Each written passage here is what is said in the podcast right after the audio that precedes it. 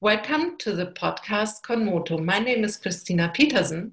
I'm a Feldenkrais practitioner and I live in northern Germany in Lübeck.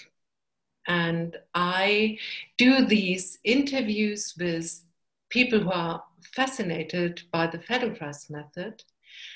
And my guest today is Edward. Hello, Edward. Hi, Christina.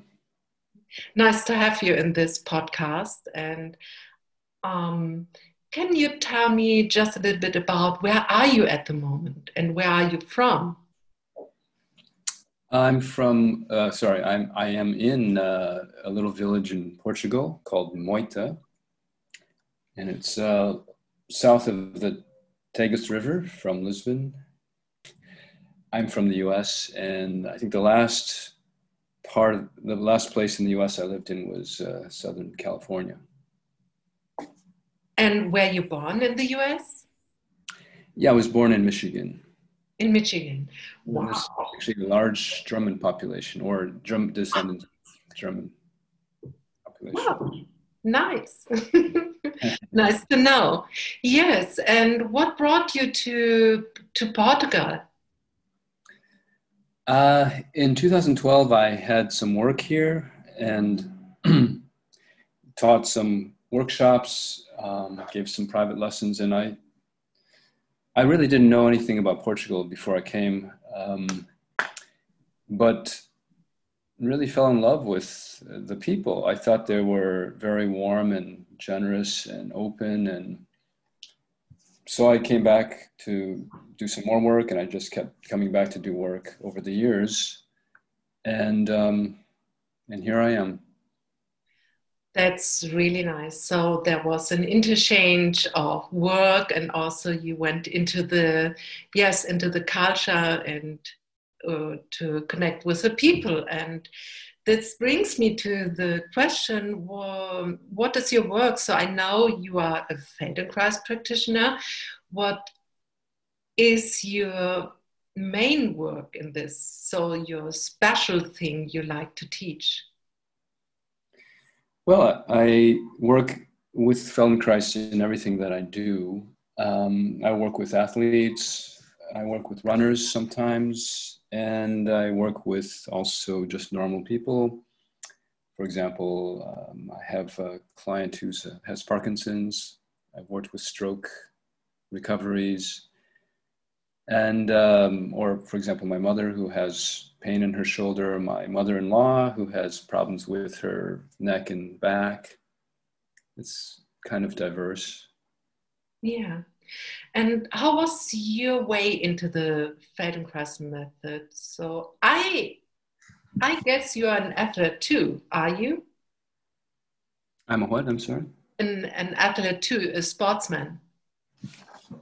Yeah, yeah. I, I um, almost a different lifetime ago, I was a runner, a competitive runner. That was a long time ago, uh, and I quit running. Um, I don't know, in my 20s, I guess, when I discovered tennis and basketball. And later I discovered martial arts. And uh, once I discovered martial arts, I immediately quit tennis and basketball and just didn't expect to be quitting uh, sports that I loved, but then I found something that really drew me even more.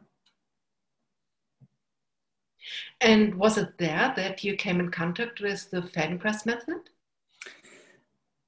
Uh, well, no, I was um, Feldenkrais. I was in Japan back in '94. I was working there, and I met a, a, German. Incidentally, his name was Stefan Bakos, but we called him Dogo. Um, and he mentioned Feldenkrais to me. He was in a training at the time, and it uh, it sounded completely uninteresting uh, was, okay. yeah, he was talking about um, I don't know. I don't I don't remember very clearly, but I think it was had to do with awareness and movement. And I, even though I had been athletic my whole life, um, I really wasn't aware of much, and so you tend to gravitate to things that you are better at, I guess. And I wasn't very good at awareness of my own movement. So, um, so I dismissed it unconsciously, I guess. And a year after we had that conversation about Feldenkrais, I think we had a couple more, but that was the, the first time was in 1994. A year later, he um, just lent me a book called The Potent Self. I thought, okay, I guess I'll take a look at it. I thought I was just going to page through the book quickly and then give it back to him a week later, but I started reading the preface and I was immediately hooked. And so I, I read the book with intense interest. It was, uh, it was very exciting for me. Um, I read it from cover to cover and I thought, before I was even finished with the book, I thought, well, I have to do this. Oh, that's so interesting. Can you explain more in detail what was it? What hooked you so by only reading about the method or about or what the the founder of the method um, yeah tells in this book? Um, I don't know exactly, but it was a feeling of there of the potential that's there for all of us, I suppose. Um, he talked a lot about neurosis, and probably I had identified with that, or about um, compulsive com- compulsivity. Um, and it there was a feeling of hope of for improvement for myself, but also for society. Naively, I, I, I might add, I was sort of naive that oh, all of society could dramatically change. Um, and I believe it's possible, but it's more gradual than I thought at the time I was reading the book. So I guess to to make a a very brief statement, it was a, a feeling of hope oh. and inspiration at the same time. Nice, nice idea of hope. So that there's something else what you can do what will change something. It sounds like this for me. Yes, yes, exactly, and it was uh, it was inspiring at the same time. He's a he's a interesting writer because um, he kind of doesn't, as we say in the U.S., he doesn't spoon spoon feed the readers, so you're you're left with questions, and I I like that. Very nice, very nice, very interesting also that um, I'm each time very impressed when I meet people who first read books from him and um, maybe there was someone who introduced you, but then you read the book. And you decide by reading the book to do more with the Feldenkrais method. So I had a different way. I had a friend who was so really uh, fascinated, or he said, "Oh, Christina, that's that's the thing. You have to do it. That's the, made for you. That's that's this." And I said, "Okay." Mm. And then I went to um, a lesson by coincidence, and I really I have to say he was right. It's the thing for me. But then I uh, read the books because I wanted to know more what is behind this. And now you know my way into the method, the beginning, but uh, how was it? How was your practical um, entrance in the method? Well, it was uh, another year roughly before I actually um, had a lesson so by then it was 96 and I was still in Japan. Um, I think it was 96. Uh, I took, I think I, what I found out there was a, a day long workshop somebody was giving in Osaka.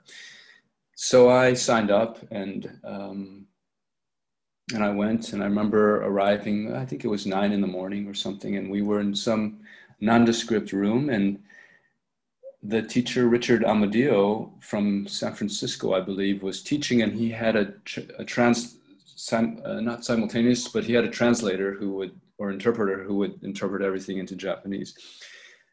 Um, so we started, and I think within probably 30 or 40 minutes of starting, I fell asleep. And the whole morning that we were doing awareness through movement lessons, um, I was to learn later that, that term, awareness through movement, I just kept falling asleep. So, um, you know, lunch came around and I decided to take a nap. so I took, I napped during lunch and other people were eating and talking, I guess.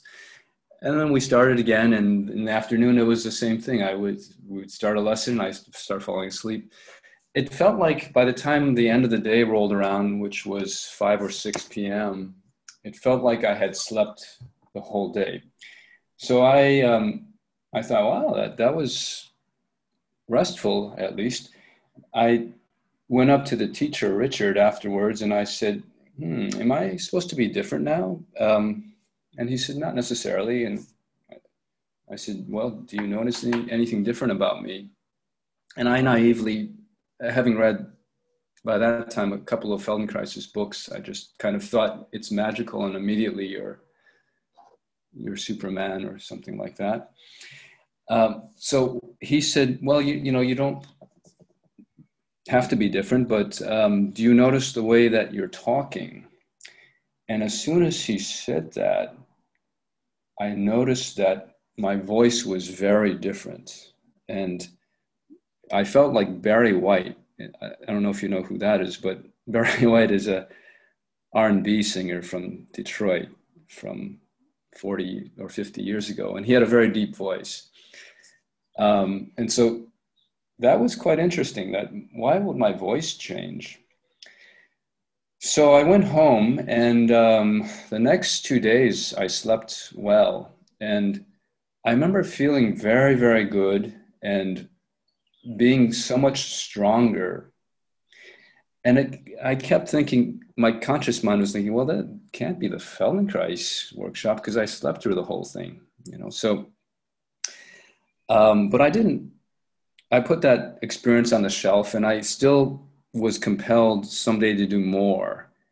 And uh, I had other things on my table at the time, so I, I ended up in China doing you know, martial arts and different things. But at some point, I think it was uh, September '98, a couple of years after my first Feldenkrais experience, I just moved to Berkeley to start a training, to, to enter a training.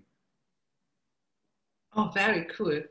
So you only had one workshop and then you you decided to do the training. Amazing. I think uh, it's so cool that you um, you did it like this, yeah. And um, yes, sometimes I I I have to add that I did have one FI in 1997 um, by Cheryl Herzog. so I had one FI, one functional integration lesson, which is for those people who are not familiar, that's like a private lesson, one on one, usually on a table, and one uh, awareness through movement experience. Yes, and yeah, and can you talk about it? Do you have um, memories about this lesson? What happened or how you felt after this? I don't have a, a lot of memories. Um, I really couldn't feel much of my body at that time. Um, that will sound strange to people who are not Feldenkrais practitioners, but I wasn't really aware of my own movement. And even the first two years of my training, I was like, I was very um, even bored during awareness through movement lessons and kind of uh, it was a bit of a torture. I was trying to concentrate and feel and i i couldn't feel to the level of acuity as uh, as my classmates. They really could feel a lot more than me. So it was a for me it was a process of sort of reacquainting myself with my own body. And after the second year of the training i started to be um, more, I, I would say, more consciously aware of my movements. Yeah, uh, it sounds like for me what you you are telling be, uh, in between the lines that maybe it is like this that you don't know what you don't know at the beginning. So, um, as to be more explicit in which way I'm thinking at the moment is that um, nowadays I'm regularly doing Feldenkrais, so I widen again my um, my picture of myself, my land, um, my map, and how I move. And uh, you would say, "What you you did do two trainings and you're working constantly with this? Do you need this anymore? Is there like a a goal and then you are ready? You you did it." and uh, it's a process, but really, I I didn't know this at the beginning. What I can uh, explore and feel and what I can find through this method in my inner self and possibilities and potential and also when the world changes like at the moment we have a moment where I would say everyone has to change his behavior in some kind of a way, and that there are new ways of um, adapting to a new world. And I think that that is a little bit like shivering between the lines that maybe at the beginning there there's only oh everything is going like it is but then you don't know what there is also possible. Yes, yeah, it's um, it's continuous learning. There, there really is not an endpoint.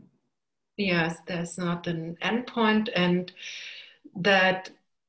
So for me, it was also that I, I felt something I can't get to what I want to, only with practicing I would say that so I came from the music side and I practice and everything, but there was a feeling of I I want more and I I think I can more, but I can't reach it with the practice I already do. So for me was the Feldenkrais thing something, oh, that's possible. That oh and then my um, my contact with the instrument and playing the piano was so much easier. And my practicing was so much more um, with a profit that was amazing, only by lying down and sleeping, maybe. Also, happened very often for me at the beginning. And it was a sign that I need also a rest. Yeah. What do you think was um, uh, something behind it that you fall asleep so much at the beginning? Uh, it was it's sort of a mundane uh, answer. Is I was in a tiny apartment in Osaka that um, was next to a very big road and busy road, and I could never, for maybe a year and a half of living in that apartment, I could never get a a full rest. I couldn't sleep fully, so I was very sleep deprived um, so that's that's not a very um, exciting answer. But I think what the what happened in the ex- exploration of movement in that workshop brought me to a very deep state of rest very quickly. And I actually noticed that with some ATMs. There's a very interesting um, series by David Webber working with the eyes. And one of the lessons I can almost never complete because within 20 minutes I'm snoring. It, it, really, it's actually a great sleeping lesson. So, you know, these very simple or seemingly simple explorations can be very profound and can bring us to very deep, restful states. Yes. And remember that you said that you also slept very well after the workshop. So, beside the noises from outside, you were able to sleep more sound. It sounds like this. Yes, yes, for a, for one or two nights. Um, it was it was quite remarkable. Yes. So that's is telling us something about what does the yes um, you need for your nervous system. If you are calm more inside or more yes more calm um, organized then it's not you're not dependent on the surrounding to have a better sleep quality. That's also key i think for um, for this what we are doing or explaining what happens throughout the Feldenkrais the way of entering in a new yeah, inner stage that it's not only calming down the, the nervous system, it's also a reorganization of something. Absolutely. Absolutely. Yeah. And you you did your training and now um, the people can't see it, but I hold something in my hands. And it's very important to mention this here because you not only did the training and you're giving workshops in uh, Europe or in your home um, state, but you also wrote a book. And can you tell about it? How came uh, your idea or how, um, why can I hold this book in my hand? well, I was uh, pretty serious about running when I was young and even did a little bit of triathloning. But I actually participated in the sport of running and in, also in triathloning, not because I enjoyed either of them, but because I was sort of good at them. I wasn't great, I was sort of good. Um, and that was enough to compel me to continue. So the training itself and even the races were mostly a form of torture. And i didn't really look forward to to practices. I didn't really look forward to races. So it was kind of an odd compulsive thing that i was involved in. Um, now there were guys on the track team on my own track team who could run circles around me. They were just compared to me at least phenomenal runners and um, you know I would try to imitate their form, and we, we, actually the the more mediocre runners would try to imitate the form of the better runners, or you would see world class runners on television, and you try to imitate their form. And if you ever watch the Olympics, it looks effortless. They just it looks so beautiful. They look like gazelles gliding through the air. And so that was um, the funny thing is, you know, you try to imitate and you never feel the way that they look like they would feel when they're running. And that was a puzzle to me. I couldn't understand that. Eventually, I quit running. Um, but years later, I started martial arts and Feldenkrais roughly at the same time. And after a couple years of Feldenkrais and some intensive martial arts training, I remember um, the way I walked was very different. And walking also was never very enjoyable for me, for me, but suddenly it felt easy and light. I, and I enjoyed it for the first time, maybe since childhood. I also noticed after um, more intensive training in, in both that my running was different. So, and I noticed most clearly, I think uh, one time I was, I mentioned this in the book, one time I was just running down the street because I had forgotten something in my car. And there was this feeling of incredible lightness. And there was this feeling of, oh, I, that's, I feel like the way I imagine these runners I saw on television felt. And I don't want to mislead anyone to let them think that I believe I'm a world class runner. I'm not, I'm a very mediocre runner, but I felt this lightness that I had never felt in my entire life uh, in running. So that was interesting because after having quit running for many years, suddenly I run down the street and I feel completely different. And so I thought, well, there's something to this. The, the martial arts that I was doing mainly was Bagua at the time uh, and Feldenkrais, and maybe I can maybe I can uh, figure some things out. And I think a, a year or, a few years after that experience, um, I gave my first running workshop, and some years later, I ended up writing a book. Yeah, uh, it's.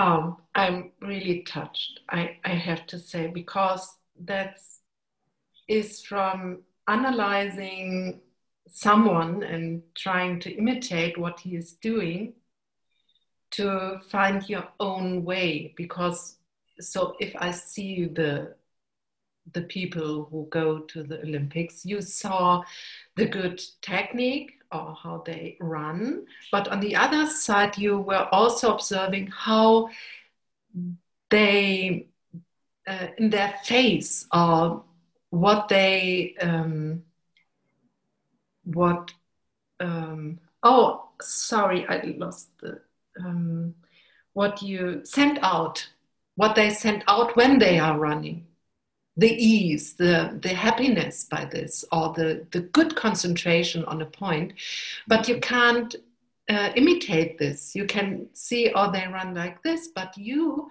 you and yourself and your body and your whole uh, movement development is so different. And that's so key for your way to find to have an easy running. And I like the title of your book so much because the title is Slowing Down to Run Faster. How, how did you find this name? Um, why did you choose this name?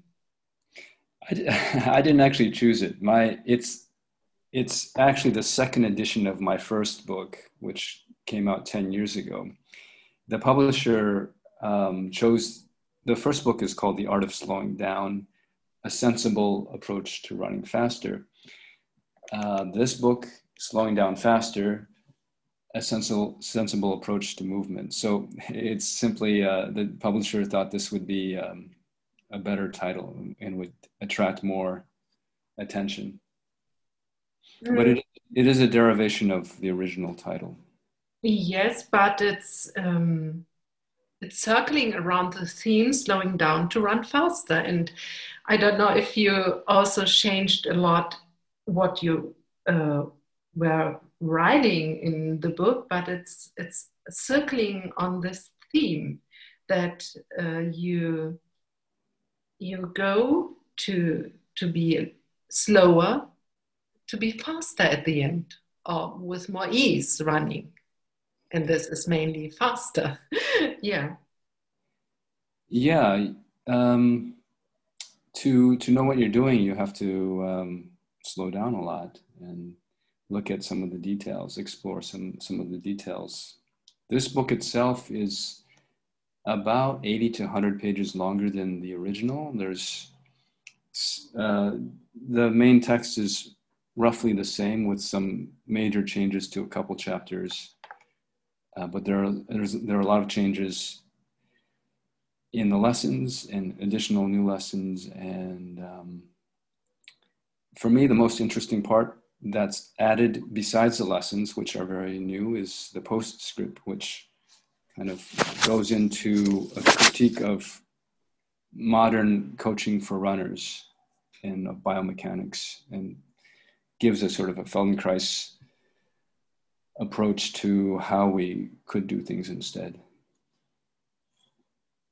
Okay, wonderful. So um, I can say to everyone who is yet uh, is now attracted to read this book that it's not only mm, writing in a about this it's also packed with photos and ideas how to explore yourself and to come actually to a better and easier running. And I see that you put the photos and um, a very clear um, organization of the um, of the things. And when I go back to my myself and think about me uh, when I was 18 or 19, really I would have read this, the title like slowing down to run fast, and I would say, okay, but why do I have to do this? I I like to run, and when I want to run faster, I need to strengthen more, maybe my muscles or my um, yes, my heart rate or whatever, what would you say to someone who is doubting still? Why should I be uh, doing this and not like training harder?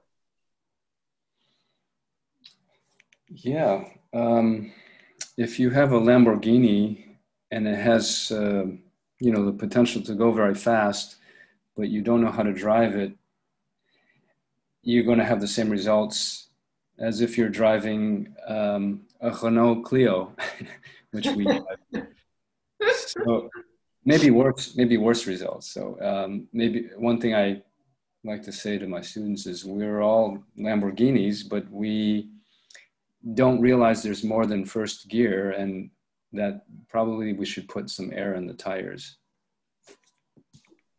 Yeah.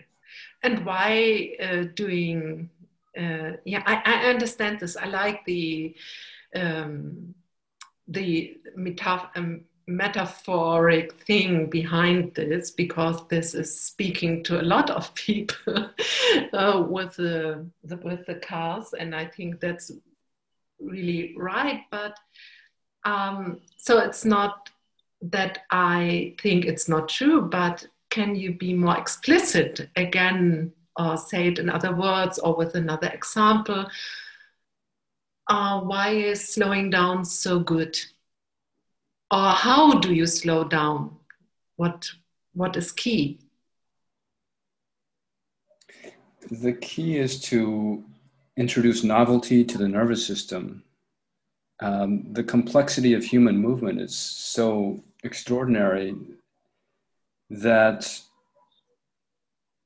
simply trying to imitate somebody else's movement will invariably fail. Uh, maybe there's some uses to it, but in most cases, uh, unless we do it in concert with a great deal of exploration and a, a, a great deal of um, criticalness towards the imitation itself and analyzing it, we're bound to fall into a lot of pitfalls. Okay. Maybe, maybe if you think about it um, this way 206 bones moved by 630 muscles vis a vis roughly 230 some odd joints. It's an extraordinarily complex system. And if you include the nervous system, which according to V.S. Ramachandran has more possible states than there are known particles in the universe, so that's many orders of magnitude there's so much room for variation. And that means that there's so much room for what you could call mistakes or errors if you're trying to imitate somebody else. Um, the, the back end way into improving running, which I tend to believe is the best way, is to is the Feldenkrais approach is to explore movement in many different configurations and um, in doing so slowing down so that you can feel your body and your breathing and other aspects of movement as you are exploring. In doing so you're feeding your nervous system. You're creating a lot of neural connections that are new rather than practicing old neural connections and old patterns of movement, which tends to happen when you are just practicing or even when you're imitating. Because when you try to imitate somebody else's movement, you are bringing all of your own movement, your own sensory motor habits, your own neurological habits into the imitation. And generally, what we end up doing is we perform an unintended uh, caricature of the movement we're trying to imitate.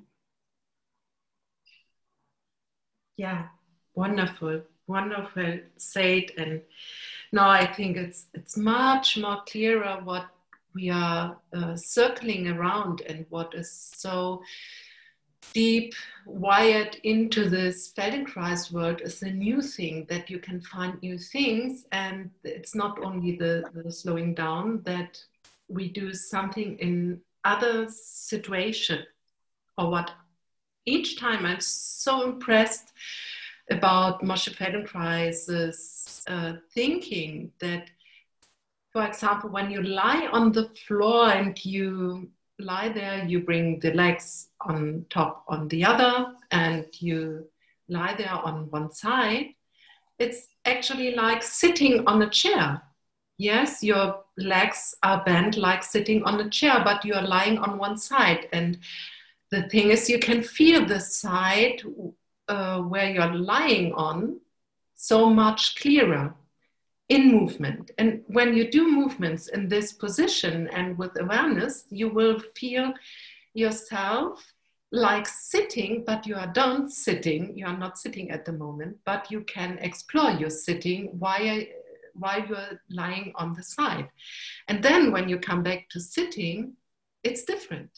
Of course, because you explored the sitting and you weren't kept into your old pattern uh, of sitting because you were lying on your side and there was something new. Also, this works for running. We stay with the example of lying on your side and you start to move the legs forward and back.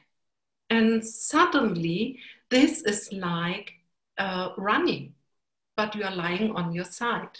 This is actually what babies do. This is the preparation for running yes but the the advantage to lie on the floor in this moment is that you can feel your side or that you feel the turning of your chest and your spine easier because you have the um, the reaction from the floor that you can feel directly uh, with your skin what is moving. And this is so interesting how he was seeing the world and um, giving us such ideas to explore, explore our yes sitting walking or what else. And that this is yes the the training to drive the lamborghini in the right way yes so interesting really interesting and we have um, I had this book in the hand. And now I have a question for you, Edward. Uh, I like to run, okay? Also, I, I, I, like to do sport. And I have the question now what should I do first um, when I have this book in my hands? What should I do for my running, for my practice? Mm, I don't uh, generally give tips, but um, read the book. of course, yes. But so um, I I read this, and I'm familiar with a lot of content of the writing part when um, because I I'm already a Feldenkrais practitioner and in this work, but really I enjoy to read everything because it's, it's I I think it's uh, very good written, so understandable. And but um, you you think I um, I should take what speaks to me, like throwing the ball. I so I'm really like a girl. I can't throw a ball. When I read this, I think, oh no, not throwing the ball. I can't do this. Should I start with this because I can't do this, or it is important to start really with the the first lesson with throwing the ball, or should I? Uh, can I can I change first to another thing, and um, or what? Yeah, I recommend. There are some lessons in the book that are in a series, maybe a series of two, or a series of eight, or a series of five, and it helps to start in the beginning, but you don't have to. Um, the book itself, I think I recommend somewhere in it that you you can myself when i read books i skip chapters i go backwards. You you don't have to read it in order. Sometimes it's it'll make more sense that way but in this case you don't have to. So i would say you know look at the lesson if you want to for example if you want to go straight to the lessons look at them and close your eyes and pick one or read them quickly skim them and see what catches your interest and start there and this is really there's only what 27 28 lessons. It's it's a small sample of what's available but it's enough to for a person to make significant progress if they were to explore them with some level of um, interest and curiosity and and regularity. Yeah and hopefully, not only runners are staying with us in this conversation. What do you think can be giving this book to other people? Uh, you think it's only designed for runners, or maybe also in general for sport, or yeah, for people like me, like musicians? What do you think?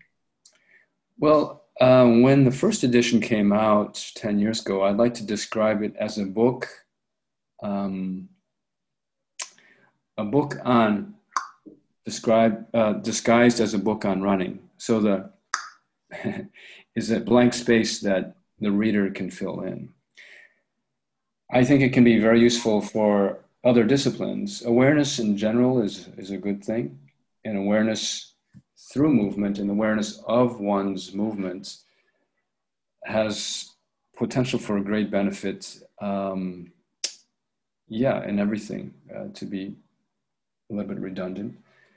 So the lessons themselves are drawn from my own experiences w- with martial arts and tiny bit of boxing and with running and finding what worked for me um, they're general enough that I think that they can work for anybody in terms of running. But they can also, uh, one thing that was very interesting for me is a series that I developed in the book came from a series in our own training.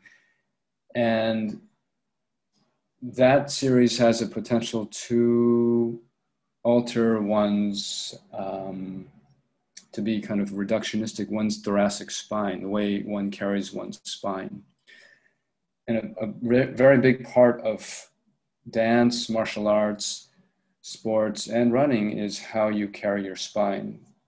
How much power you can generate in running actually is crucially dependent on what's happening in your entire spine.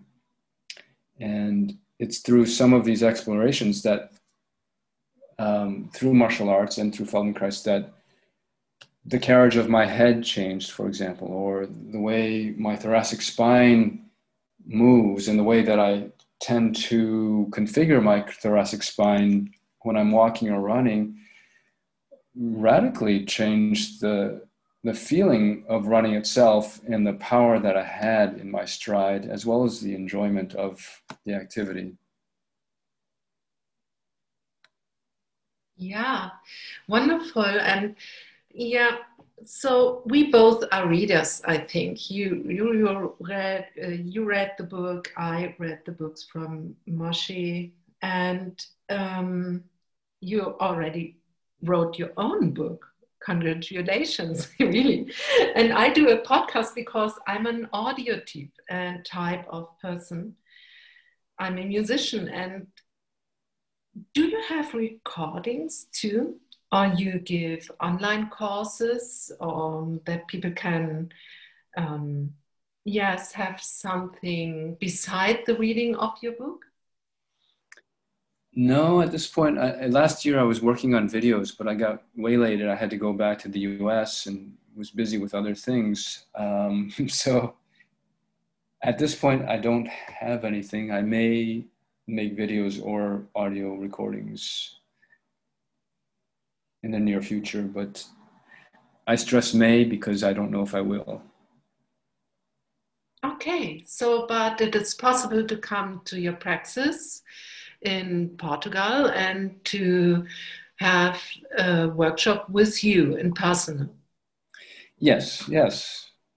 Um, I, I was traveling more some years ago as well, even to Asia. Um, so that's that's. But Portugal is a. If you come here, this is uh, easier for me.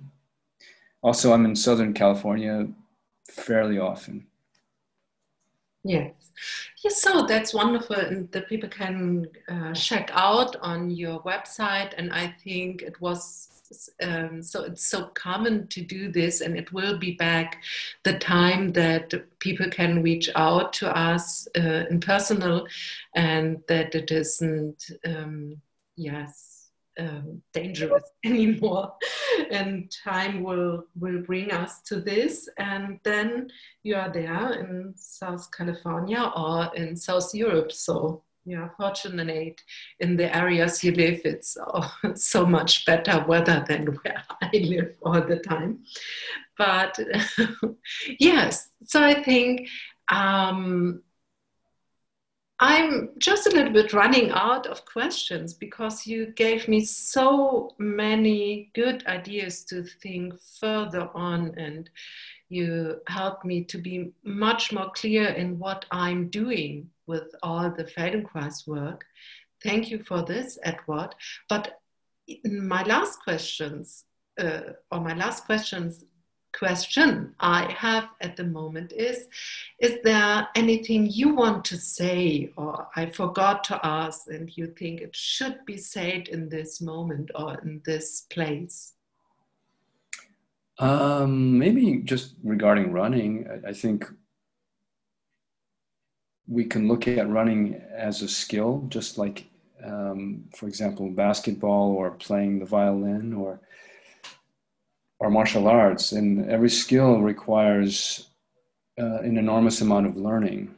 Uh, we tend to think of walking and running as something that is automatic, that, and we take for take that for granted and walking and running are somewhat automatically learned, um, but walking well and running well are, are not. And we know that because when you watch most runners, uh, they don't look like the people that we see on television. So if we take it as a skill, um, we might wonder how did the great Ethiopians and Kenyans and Moroccans and Jamaicans and, and Americans and Germans, how did they become great runners? Where, where did they learn that skill? The, my assertion is that they learned it on the ground. We learn it actually uh, starting from the time we exit the womb, going through infancy and being toddlers through early childhood until uh, sometime in childhood and mature gait interestingly doesn't we don't arrive at that until roughly the age of five to eight. So that's a lot of time.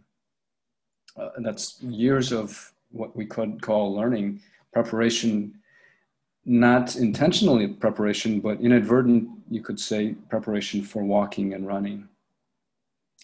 And my um, current hypothesis is the the explorations that people do, the differences makes a huge difference in a person's gait and in a person's stride. Um, so something different likely had occurred with some of the world-class runners that didn't occur, or some explorations they went through that most of us did not when we were very young. Feldenkrais, along with martial arts, along with other forms of movement, can fill in those gaps of learning that we may have missed when we were young, and I think most of us did miss. Oh, wonderful, you brought this up. Wonderful. I ask you if there's something else you, you think should be said.